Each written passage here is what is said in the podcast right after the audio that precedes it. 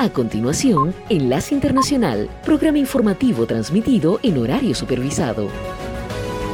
Esta es una producción internacional de Red Radial.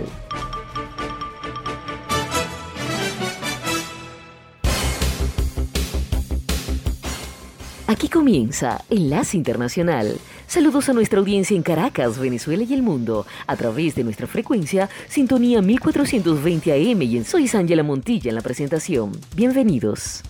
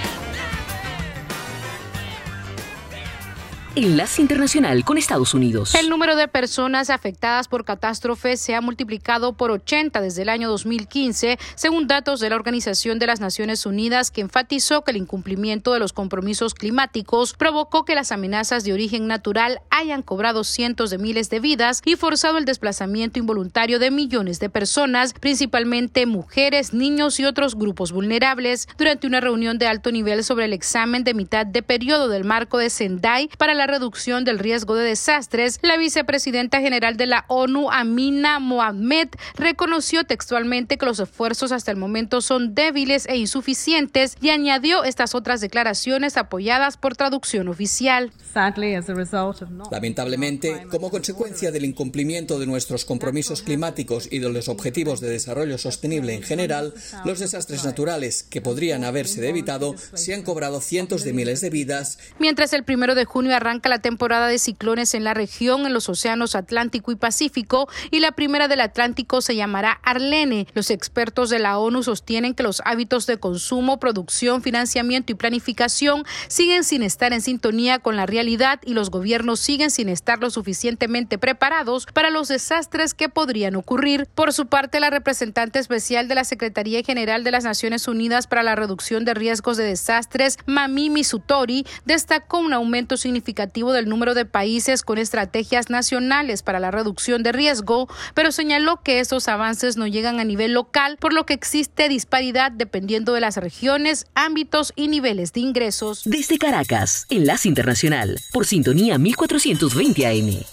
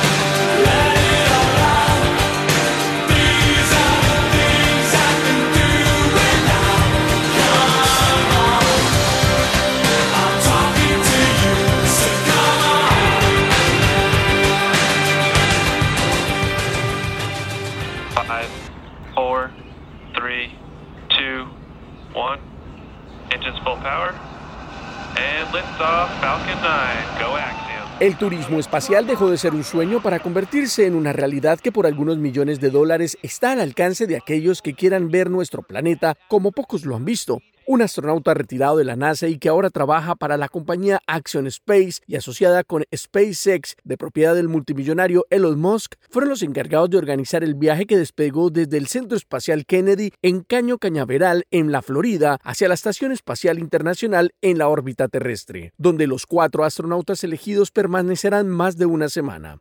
El vuelo charter que llegó a su destino hoy por la mañana, después de varias horas de vuelo, incluye en la tripulación a Rayana Barnawi, investigadora de células madre, quien se convirtió en la primera mujer de Arabia Saudita en viajar al espacio. Junto a ella, Ali Al-Karni, un piloto de combate de la Real Fuerza Aérea Saudita, además de John Schaffner de Knoxville, Tennessee, ex conductor y propietario de un equipo de carreras de autos deportivos, y la comandante Peggy Whitson, la primera mujer al mando de la estación internacional y que tiene el récord de los Estados Unidos por la mayor cantidad de tiempo acumulado en el espacio, 665 días y contando. Luego de ponerse en órbita, Bernawi aseguró textualmente, Hola desde el espacio exterior, se siente increíble ver la Tierra desde esta cápsula, mientras que Alcarni agregó, mientras miro hacia el espacio exterior, no puedo evitar pensar que esto es solo el comienzo de un gran viaje para nosotros. Los dos saudíes llegaron hasta allí gracias al patrocinio del gobierno de Arabia Saudita y son los primeros en su país en viajar en un cohete desde que un príncipe saudita se lanzó a bordo del transbordador Discovery en 1985. Los invitados tendrán acceso a la mayor parte de la estación internacional mientras realizan experimentos, toman fotografías y conversan con escolares en sus respectivos países. Este es el segundo vuelo privado a la Estación Espacial Internacional organizado por Axiom Space con sede en Houston. El primero fue el año pasado cuando se transportó a tres empresarios y un astronauta retirado de la NASA. Hasta el momento se desconoce el monto que pagó cada uno de los turistas que viajaron en esta misión de 10 días. Sin embargo, la compañía había citado previamente un precio por boleto de 55 millones de dólares. Enlace Internacional.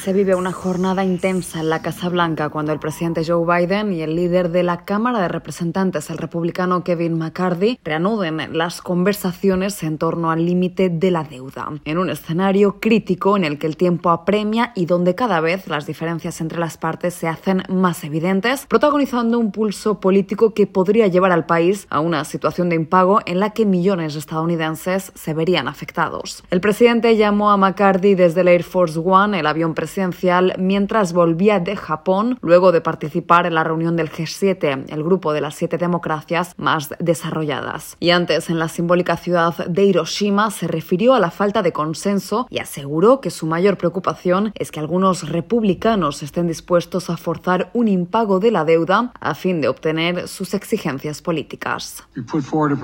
Hice mi parte y presenté una propuesta para recortar el gasto en más de un billón de dólares, además de la reducción del déficit de casi 3 billones que propuse anteriormente a través de la combinación de recortes de gastos y nuevos ingresos. Ahora es el momento de que el otro lado se mueva. En tanto, la preocupación y los niveles de ansiedad aumentan y se sienten en los mercados financieros, según aseguran los economistas, debido a la inestabilidad actual y un horizonte desconcertante en el que, a día de hoy, cualquier opción es posible. El mandatario estadounidense vuelve a Washington tras una histórica cumbre de líderes del G7 que se celebró en el país nipón y cuyo invitado especial fue el presidente ucraniano Volodymyr Zelensky, evidenciando la buena sintonía entre ambos líderes con gestos cercanos y con hechos. En la reunión bilateral, el presidente Biden anunció un nuevo paquete de ayuda militar de 375 millones de dólares que, entre otros, incluye más munición y vehículos blindados a fin de aumentar la capacidad ucraniana de defenderse. El presidente Zelensky aprovechó la ocasión para manifestar su gratitud. Estoy tan feliz de que, ya sabes, tenemos relaciones tan sólidas con nuestra gente a través de todos estos desafíos. Vamos hombro con hombro. Estoy muy agradecido al pueblo estadounidense, a usted y a su equipo. En un conflicto que parece no tener un fin cercano, las siete democracias más ricas del mundo se plantan frente al presidente Vladimir Putin con un mensaje claro y es que no abandonarán a Kiev. Paralelamente, desde Moscú, la Cancillería rusa criticó duramente al grupo y a través de un comunicado aseguró que se está convirtiendo en una incubadora de iniciativas destructivas. Judith Martín Rodríguez. Esta es la señal internacional de sintonía 1420 AM, presentando Enlace Internacional.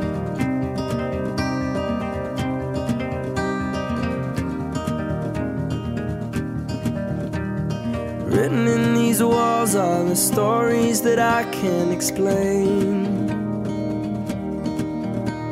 I leave my heart open, but it stays right here empty for days.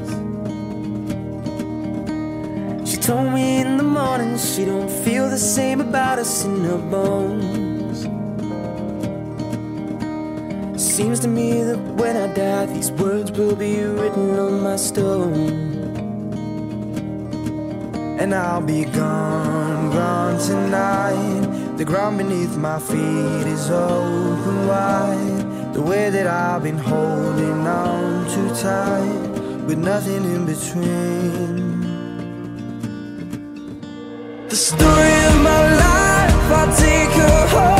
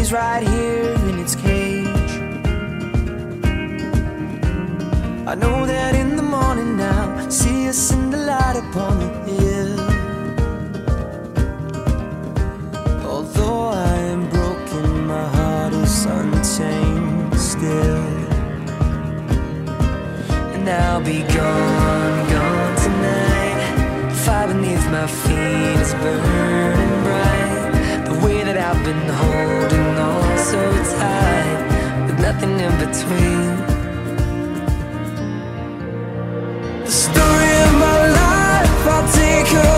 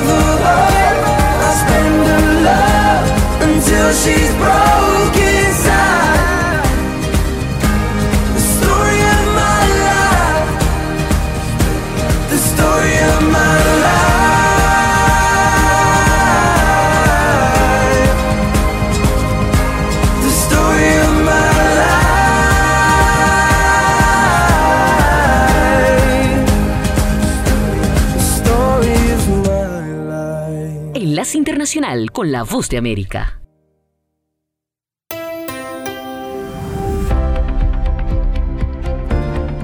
Saludos a nuestra audiencia desde Washington. Soy Yoconda Tapia y hoy en Conversando con la Voz de América abordamos el tema de Venezuela y su persistente crisis compleja que continúa generando migración hacia diferentes destinos, exponiendo a los venezolanos a múltiples desafíos en los que se incluyen los riesgos que corren al tomar rutas peligrosas o caer en manos de coyotes. Esta situación en el marco de la cantidad de venezolanos que siguen llegando a la frontera porque no pueden aplicar a las normas inmigratorias implementadas por el gobierno Biden al no tener opción para los requerimientos, se analiza en función de un cierto agotamiento en el apoyo internacional a Venezuela en entrevista de nuestra colega Carolina Alcalde con la experta en temas de derechos humanos y migración, la profesora Ligia Bolívar. Lo vimos en el caso de la Conferencia Internacional de Solidaridad con Venezuela que se realizó en Bruselas eh, hace un par de meses, en marzo fue eso, y vemos cómo la conferencia de Bruselas, que no se había celebrado en el año pasado, o sea, pasaron dos años sin que se realizara la conferencia, y una vez que nuevamente se realiza, se obtuvo un tercio de lo que se había logrado recaudar en 2021. Entonces ya eso, ya eso evidencia que hay una tremenda fatiga en relación con la situación de Venezuela, que además, volvemos al tema internacional, además está también afectada por el hecho de que hay una situación mundial de, de pospandemia, con una guerra y con una cantidad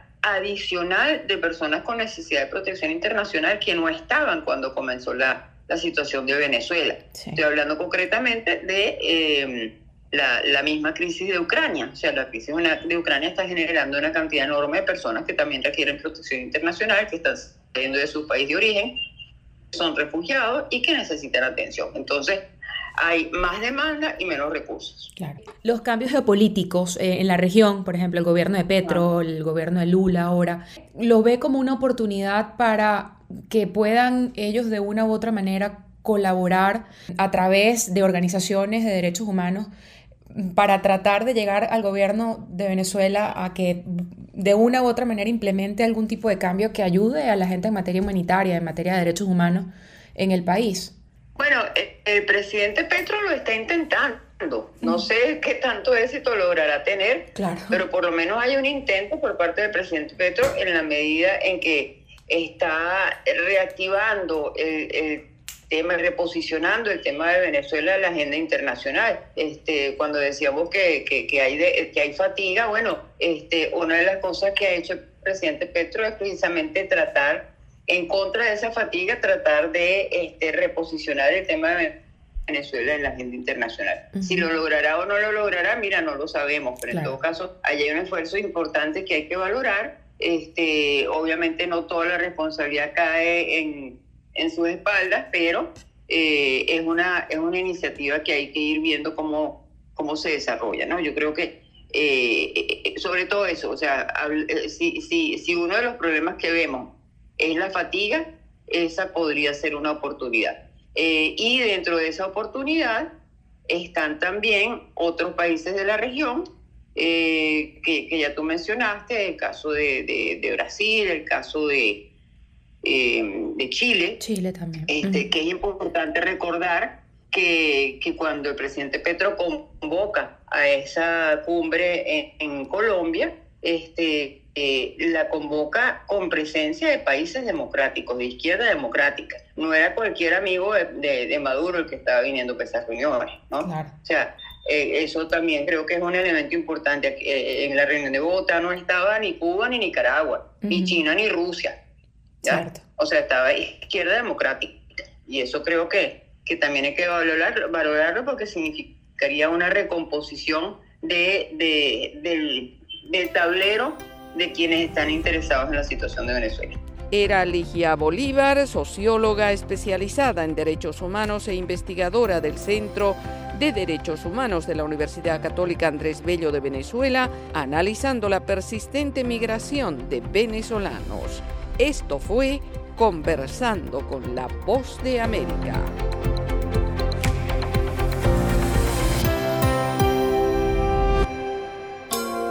Desde Caracas, Enlace Internacional, por sintonía 1420 AM.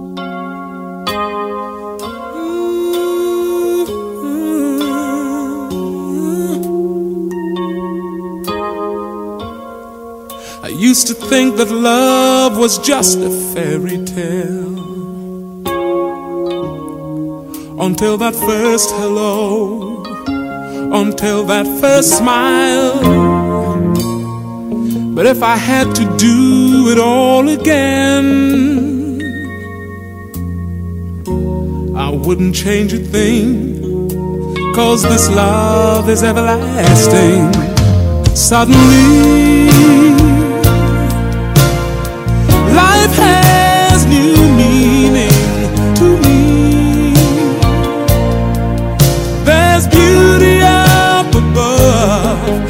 things we never take notice of. You wake up and suddenly you're in love.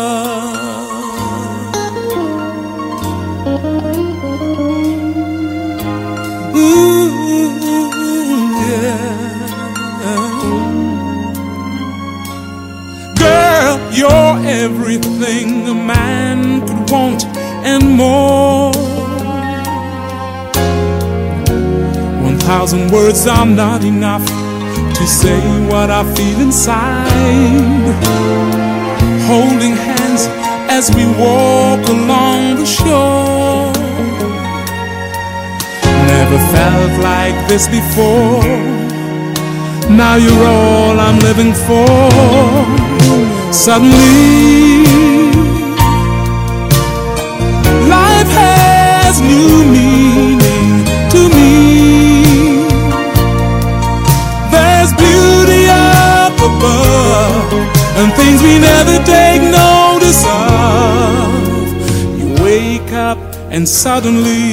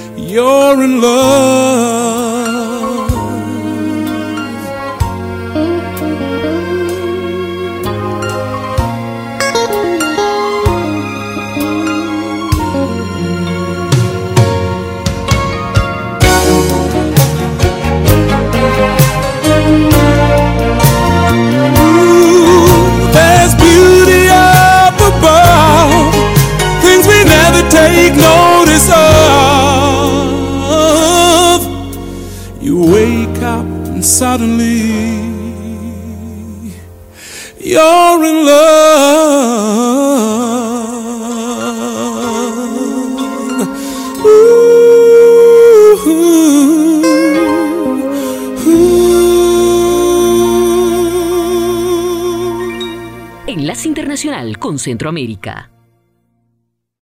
El gobierno de El Salvador tiene entre sus objetivos para prevenir la migración irregular hacia Estados Unidos aprovechar el programa de visas temporales para trabajadores que les permite ingresar a ese país para laborar y recibir ingresos económicos dentro de un estatus legal temporal y que luego de finalizar su contrato puedan regresar a El Salvador. El programa, según afirma Christopher Cushing, director de la Agencia Internacional para el Desarrollo de los Estados Unidos, USAID, en El Salvador, ha tenido un significativo impacto para familias de escasos recursos.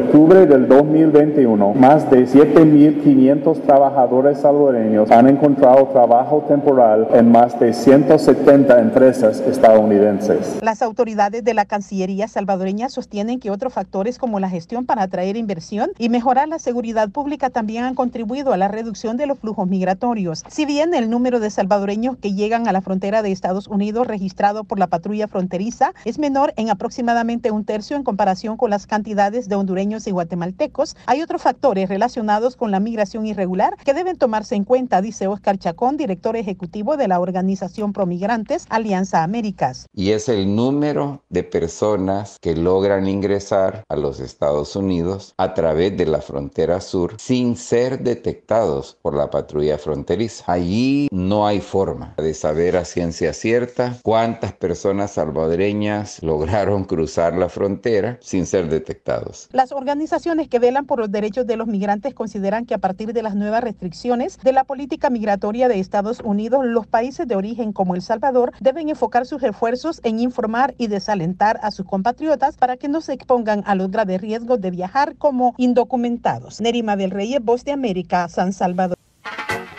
Enlace Internacional con la música. Got in my car, raced like a jet, all the way to you.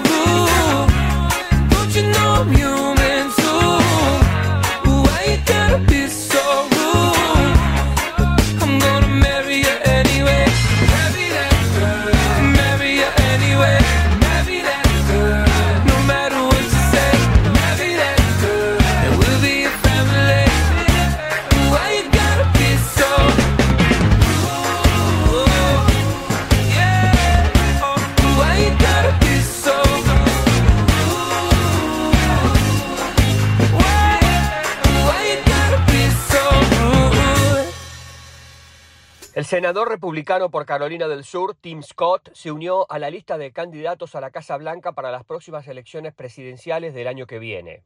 Si bien lo había estado anunciando previamente, Scott, único republicano negro del Senado, presentó los documentos ante la Comisión Federal de Elecciones el viernes y a partir de esta semana comienza el largo recorrido hasta las primarias con anuncios preelectorales en televisión, radio y plataformas.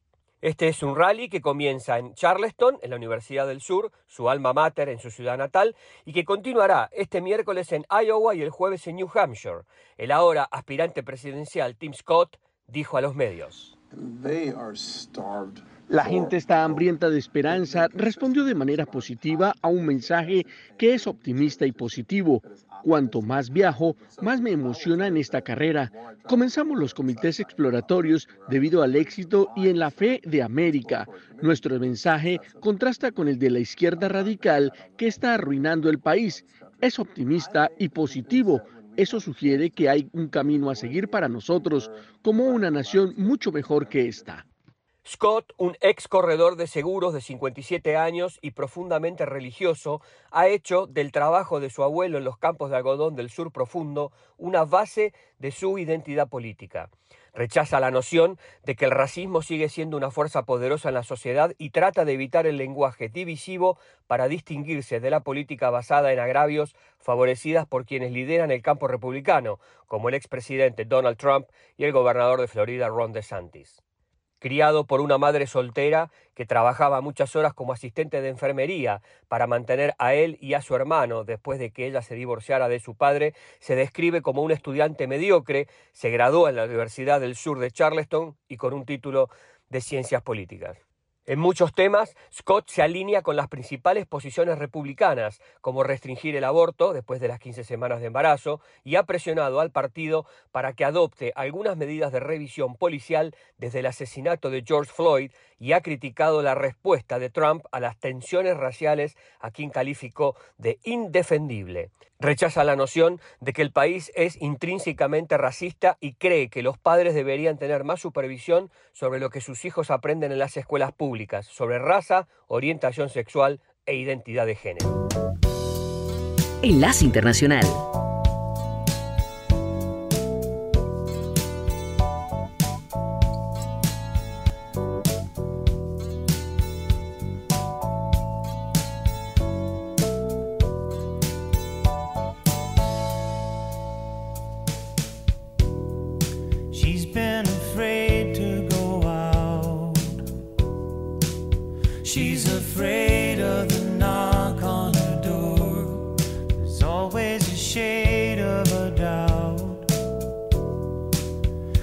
Can never be sure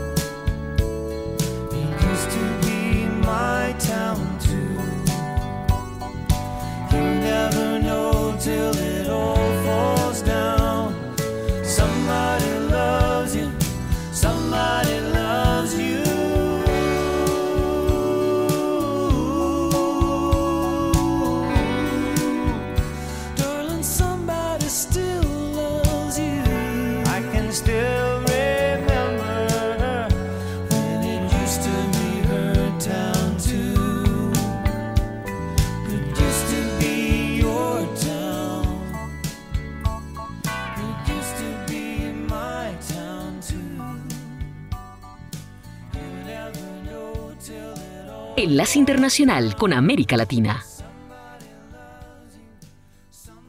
El ahora exministro de Medio Ambiente y Agua, Juan Santos, fue imputado formalmente por la Fiscalía del Departamento de La Paz por el delito de enriquecimiento ilícito y enviado a prisión preventiva por seis meses luego de que se develara un presunto caso de corrupción con pagos irregulares o coimas recibidos por la ex autoridad para adjudicación de obras. Las investigaciones preliminares indican que el exministro Santos adquirió al menos 27 inmuebles, cinco vehículos, dos haciendas y otros bienes de manera ilegal, usando a familiares como palos blancos. Este hecho fue develado por el periodista boliviano Andrés Gómez, quien tuvo acceso a varios datos y entrevistas con la misma colaboradora de la ex autoridad que denunció el caso. Los periodistas tenemos dificultades a la hora de acceder a la información y en este caso, por ejemplo, esta fuente que habló y que la han citado. Ojalá que no sea para callarla, porque ella sabe mucho. Ojalá que diga todos los detalles que tiene, no solamente para procesar a Santos Cruz en este caso, sino para evitar que otras reparticiones hagan, porque ella cuenta todo el procedimiento de cómo se cobra estos montos de dinero. Respecto a la denunciante o testigo clave cercana al exministro, aún no se ha determinado cuál será su situación, ya que se considera que todavía tendría datos para aportar en el caso. Sin embargo, el fiscal del Departamento de La Paz, William Alave, dijo que la funcionaria prestó su declaración. Se ha recepcionado la declaración de la señora Claudia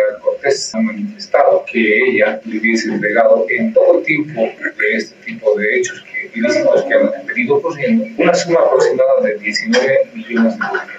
En medio de este escándalo y luego de la renuncia de Juan Santos a la cartera de Medio Ambiente y Agua, el presidente Luis Arce nombró a Rubén Méndez y dijo que en su gobierno no hay tolerancia a la corrupción. Que se denuncien estos hechos para ser castigados y censurados con todo el peso de la ley. No hay tolerancia a la corrupción, no hay tolerancia al tráfico de influencias de ninguna naturaleza en nuestro gobierno. El periodista Andrés Gómez dijo a La Voz de América que recibió amenazas, pero advirtió que continuará con las investigaciones porque considera que podrían haber más revelaciones en lo que ya se ha denominado como una red de corrupción. En dos años y medio de gestión del presidente Luis Arce, los exministros Adrián Kelka, Wilson Cáceres, Edwin Charayo y ahora el exministro de Medio Ambiente Juan Santos fueron implicados en casos de corrupción. Fabiola Chambi, Voz de América, Bolivia. Autoridades en El Salvador afirman que la tragedia que empañó un esperado partido de fútbol en el Estadio Cuscatlán, ubicado en San Salvador y el de mayor capacidad del país, fue a consecuencia de una venta excesiva de boletos y muchos aficionados que los tenían no pudieron ingresar al estadio y forzaron su entrada provocando una estampida que terminó con la vida de 12 personas y provocó varias decenas de heridos. Los hinchas estaban enfurecidos porque no los dejaban entrar en la noche del sábado a las gradas del estadio Cuscatlán para presenciar el partido entre Alianza y FAS por cuartos de final de la Liga Salvadoreña, pese a tener los boletos en la mano, dijeron funcionarios policiales, mientras que a través de su cuenta de Twitter el presidente Nayib Bukele aseguró textualmente la Policía Nacional Civil y la Fiscalía General de la República realizarán una investigación exhaustiva de los hechos ocurridos en el Estadio Cuscatlán. Todos serán investigados, equipos, directivos, estadio, boletería, liga, federación, etc. Sea quienes sean los culpables, no quedarán en la impunidad, aseguró el mandatario. Por su parte, el presidente de FIFA, Gianni Infantino, transmitió su más sentido pésame a los familiares y amigos de las víctimas que han perdido la vida en los trágicos incidentes que tuvieron lugar en El Salvador.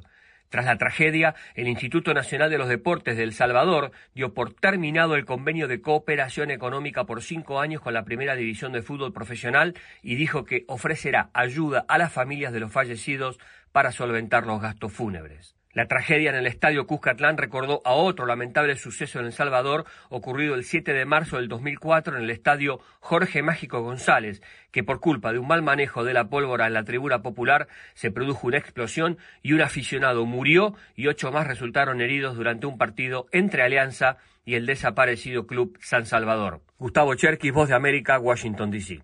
Ahora las noticias de América Latina y el mundo se encuentran en un solo sitio www.cedncol.com. Somos cadena de noticias. Lea notas de actualidad, entretenimiento, los deportes, análisis, entrevistas y comentarios. Escuche noticias en vivo y bajo demanda. Cadena de noticias, tu punto de encuentro con la información. www.cedncol.com. Enlace Internacional con el Entretenimiento. En el mundo del entretenimiento, la décima entrega de Fast and Furious sacó del primer lugar a Guardianes de la Galaxia Volumen 3, ubicándose como la película más vista en los cines de América del Norte para este lunes. Fast 10 ha ganado hasta el momento 67 millones y medio de dólares en América del Norte, según estimaciones de Universal Pictures, y a escala global lleva 252 millones de dólares. En Fast 10 actúan nuevamente Vin Diesel, Michelle Rodríguez, ahora acompañados por Brie Larson, Rita Moreno y Jason Momoa. El elenco también incluye a Charlize Theron, Scott Eastwood y Helen Mirren. En el Festival de Cine de Cannes, Harrison Ford recordó su vida como Indiana Jones tras el estreno de la quinta entrega de la franquicia y de haber recibido un premio honorífico por su carrera cinematográfica. En la nueva película Indiana Jones and the Dial of Destiny, el aventurero se enfrenta a un científico nazi interpretado por el danés Mads Mikkelsen en busca de un artefacto que permite viajar en el tiempo. La película comienza al final de la Segunda Guerra Mundial con un Ford de aspecto más joven gracias a la inteligencia artificial. Harrison Ford interpretó por primera vez a Indiana Jones en 1981. También en el Festival de Cannes, el actor Sean Penn dijo que apoya a los guionistas de Hollywood en huelga y calificó como una obscenidad el rechazo de los estudios a su demanda de restringir el uso de inteligencia artificial en la escritura de guiones. La disputa sobre la inteligencia artificial es uno de varios temas que llevaron a los guionistas de cine y televisión de Hollywood a declararse en huelga a principios de este mes, su primer paro laboral en 15 años. Nuevo documental del cineasta Steve McQueen, Occupied City, que se estrenó en Cannes esta semana, utiliza tomas modernas de la ciudad de Ámsterdam y narra lo que sucedió en lugares específicos de la ciudad durante la ocupación nazi, con el objetivo de establecer una conexión entre ambos periodos. El director británico dijo que mirar al pasado es importante para comprender la guerra en Ucrania o el ascenso de la extrema derecha. La película de cuatro horas y media de duración está basada en el libro Atlas de una ciudad ocupada Ámsterdam 1940-1945 de Bianca Stichter. El Festival de Cannes concluye el sábado 27 de mayo. Gustavo Dudamel y la Filarmónica de Nueva York fueron ovacionados el fin de semana luego de la primera actuación del director venezolano con esa orquesta desde que aceptó convertirse en su director musical. Dudamel dirigió una interpretación de la novena sinfonía de Mahler en el auditorio David Geffen. Dudamel seguirá siendo director musical de la Ópera de París, cargo que ocupa desde 2021. Desde los estudios de La Voz de América en Washington se despide Alejandro Escalona. Será hasta mañana.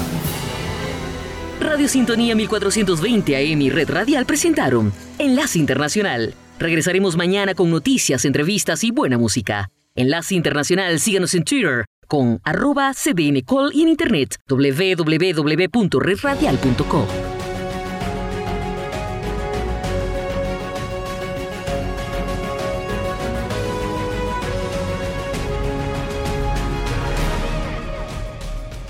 www.redradial.co.